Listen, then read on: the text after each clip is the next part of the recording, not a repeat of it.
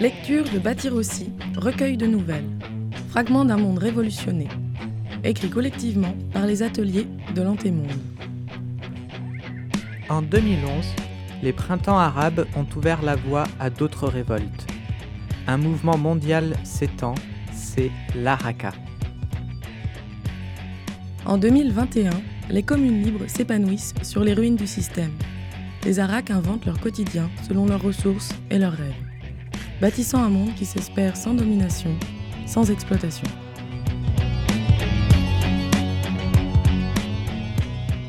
Refonte, épisode 3. Jeanne est la ferronnière la plus expérimentée de son village. Elle travaille avec Théo, un ado d'une quinzaine d'années. Il est un peu son apprenti. Martha est venue de Valencia pour lui rendre visite et lui proposer de participer à un stage de wushu à Sevilla l'hiver suivant. Jeanne et Martha sont de vieilles amies et amantes. Elles ont habité ensemble entre Gouines dans les Landes avant que Jeanne ne rallie les Transpédéguines de Toulouse. Plus tard, Martha et le reste de la bande avaient fini par rejoindre la dynamique et ensemble, elles avaient monté une fabrique de vélos en autogestion. Elles arrivent justement à la Manuf pour une visite. Juin 2021, Pamiers, Jeanne. Hé, Gigi, le parking à Vela a changé de place? Ouais, il a triplé de volume. Martha contemple le vaste abri et ses tôles couvertes de graphes. Des dizaines de vélas y sont garés en ligne. Waouh, effectivement, ça ressemble à une desserte de transport en commun. Vous n'avez pas chômé. Le grand rêve des vélas collectives a vu le jour, Martha. Elles permettent de faire la navette entre différentes zones de la communauté.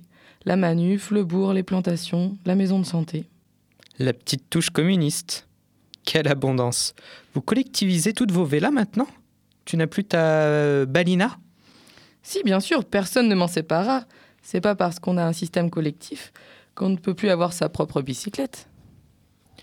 Mais quand est-ce que vous avez eu le temps de faire tout ça? L'année dernière, nous avons organisé un mois de chantier communautaire au printemps pour fabriquer les bécanes, construire les abris, aplanir et repaver les chemins. Un mois de repli pour gagner en confort.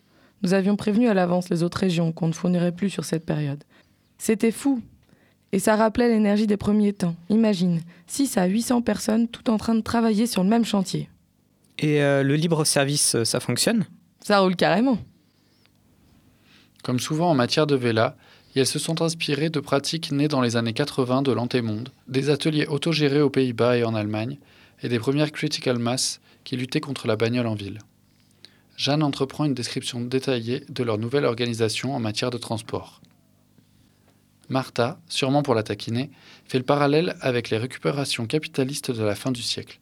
Les randos à vélo du vendredi soir, juste pour le fun et pour la promotion des marques de sport. Les stations de location de vélos et de bagnoles électriques en self-service. Impossible pour les deux amis de se souvenir si ce concept de vélo à louer avait bien marché, ni dans quelles années exactement. Ici, chacune peut voyager à sa guise et aucune vélane n'est identique.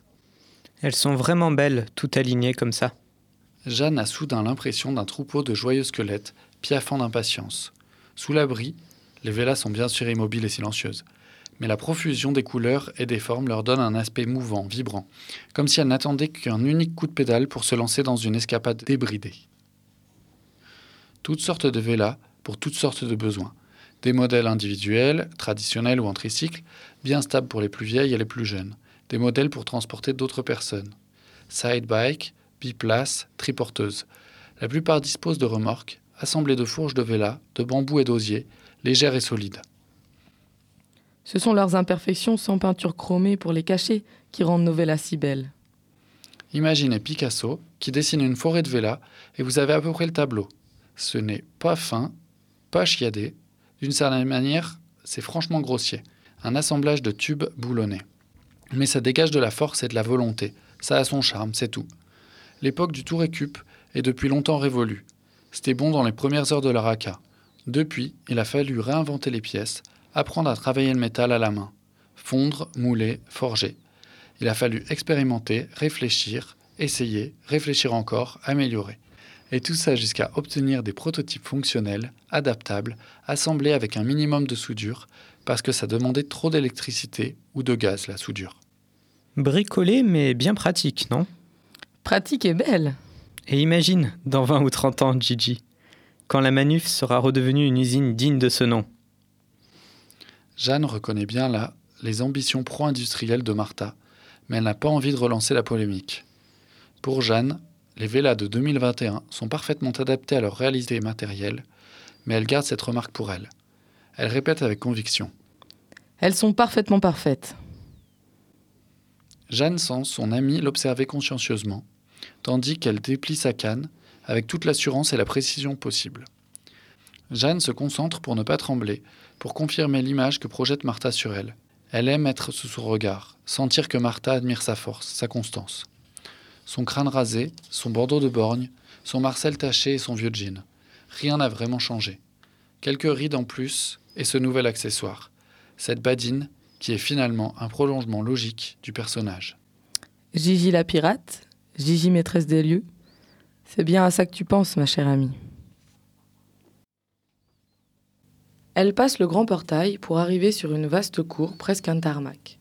Huit larges bâtiments d'usine les entourent, certains à ossature métallique, comme on les construisait il y a plus d'un siècle, d'autres dans le plus pur style bétonné de la fin du XXe. Six d'entre eux servent d'entrepôt de stockage.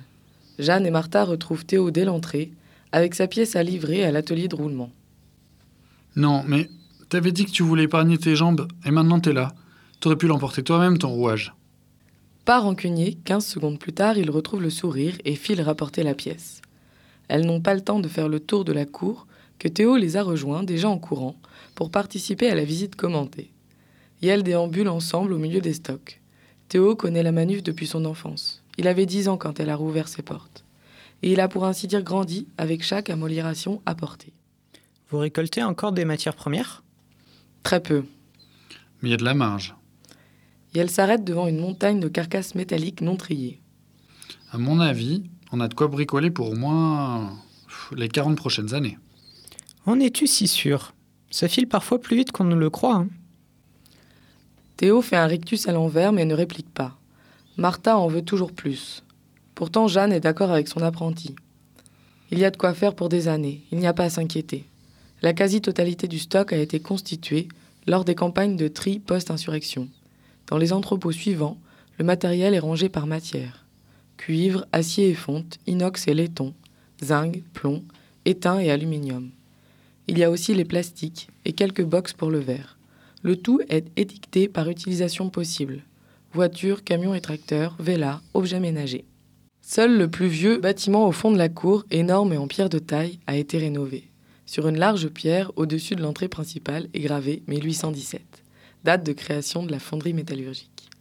Martha s'arrête sur le perron pour contempler les lettres dorées rajoutées deux siècles plus tard. La manufacture en Vela, dans un style mastoc chic comme elle adore. Et elle avait choisi ce bâtiment-là parce qu'il disposait d'une vieille roue à eau. Les trois mois d'été, lorsque le débit de la rivière devient insuffisant, la manufacture ferme ses portes et libère ainsi la main-d'œuvre nécessaire aux travaux des champs, à la retape des baraques et autres chantiers collectifs. C'est aussi la période des voyages longue distance. Jeanne sourit doucement. Martha est quand même gonflée. Après avoir milité des années pour établir la continuité de la production, elle prétexte la pause estivale pour l'attirer à Sevilla. Avec tout son blabla contre la dégradation des machines à l'arrêt et les pertes de productivité, Théo pousse un caillou du pied vers l'un des murs. Ça me fait toujours plaisir de retrouver cette petite ambiance euh, indus. On se prend des effluves du vieux monde jusqu'au fond des poumons. Ça nous rafraîchit. Les bâtiments à perte de vue, le goudron craquelé, le béton poudreux, les architectures éclectiques de plus d'un siècle d'histoire industrielle, reliques de l'aéronautique. Jeanne plisse les yeux. Avec le temps, elle n'y prête plus aucune attention. Le super terrain de jeu pour gosses a effacé le caractère sortide de la grande étendue d'asphalte. Vous imaginez à quel point ça grouillait là-dedans? Les allées et venues quotidiennes des ouvrières en voiture individuelle, les bus, les camions vides et pleins, et le bruit, cent fois celui d'aujourd'hui. Les moteurs des véhicules et des machines réunies, les avions en survol dans le ciel. C'est bizarre, Martha. On dirait que t'as la nostalgie de tout ça. Tu crois que les gens qui bossaient ici étaient heureuses à l'époque de l'antémonde? Tu penses vraiment que c'est agréable de vivre dans un tel boucan? Ce monde est mort. Autant profiter du calme. Je n'imagine pas un instant vivre entouré de moteurs à explosion. Martha fait toujours ça. C'est une provocatrice qui prétend qu'il y a bien plus de poésie dans un désert industriel qu'au cœur d'une forêt ou dans le ruissellement de l'eau. N'empêche, ce qu'on a mis en place est super, mais c'est limité. Si vous augmentiez la cadence de production, si vous invitiez encore du monde à vous rejoindre, vous pourriez développer un atelier d'innovation digne de ce nom. Vous pourriez multiplier les machines.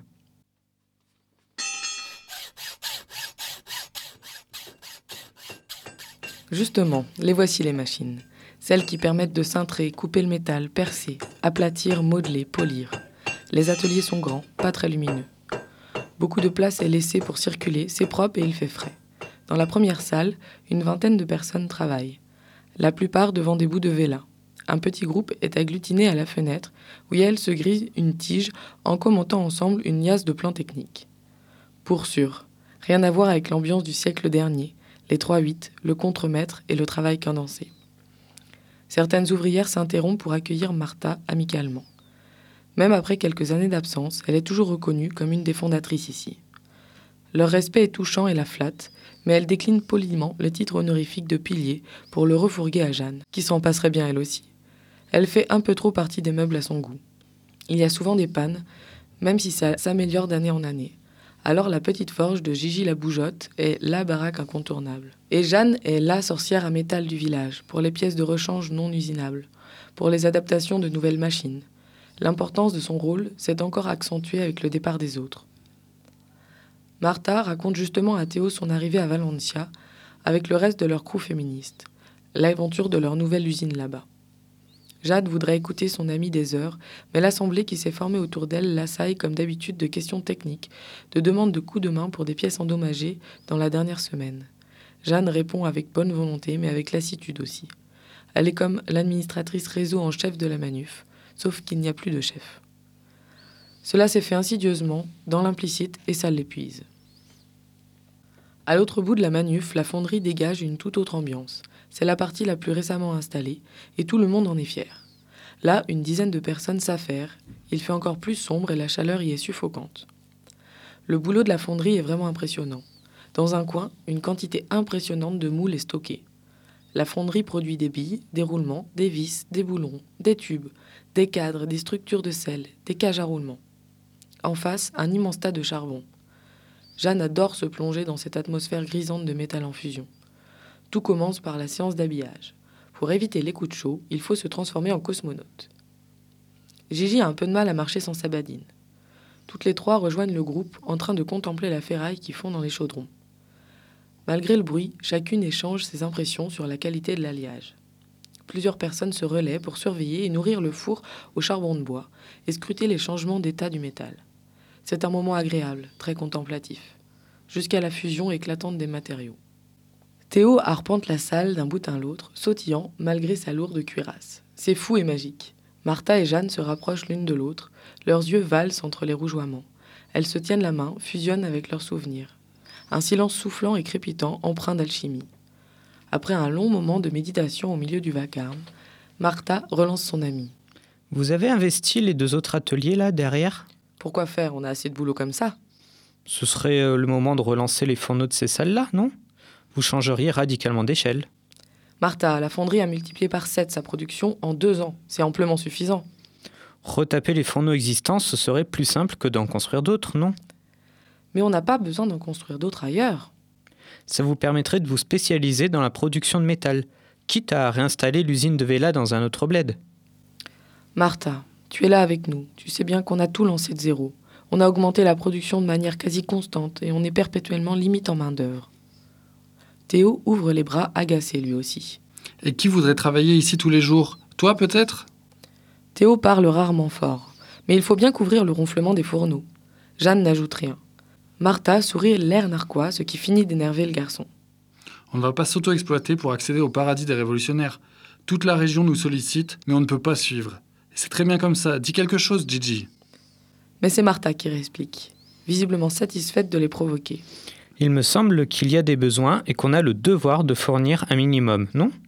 Un minimum? Dis plutôt un maximum. Gigi, elle m'énerve là. J'ai pas envie de faire du monotage toute ma vie pour contenter les théoriciennes de la Révolution. Elle n'arrête pas de dire bande de petits joueurs, bande de feignants. Je dis juste que vous pourriez avoir un peu d'ambition. La relance de la manuf, ça ne demandait de la folie. Si on n'avait pas rêvé un minimum, on tournerait toujours avec quatre petites forges de rien du tout et dix clés à molette. Mais retourne-y dans tes rêves. Parce que nous, avec 10 clés à molette, on s'en sort très bien. Tu veux augmenter la production? Mais pourquoi? Pour aller à l'autre bout du monde? Aller à l'autre bout de la planète quand ça te chante? À quoi ça sert de voyager vite et loin? Vite et loin, t'es où? On construit des vélas, pas des jets supersoniques quand même. Il me semble qu'il nous reste un peu de marge. Vous me dégoûtez avec vos délires antémondistes. Moi, je suis allé trois fois à Toulouse dans toute ma vie et je me porte parfaitement bien. Martha, tu devrais avoir honte de traverser l'Europe depuis le centre de l'Espagne juste pour le plaisir. Gigi, dis-lui que ça craint. Merde, j'ai l'impression d'être face à mon grand-père au même âge que toi là. Et d'abord, la Comunitat Valenciana n'est pas au centre de l'Espagne, mais sur la côte méditerranéenne. Je m'en fous de tes précisions géographiques et j'irai jamais dans tes contrées. C'est bien trop loin pour les humaines. Retrouvez l'intégralité de Bâtir aussi, un livre sous licence Creative Commons, sur antemonde.org.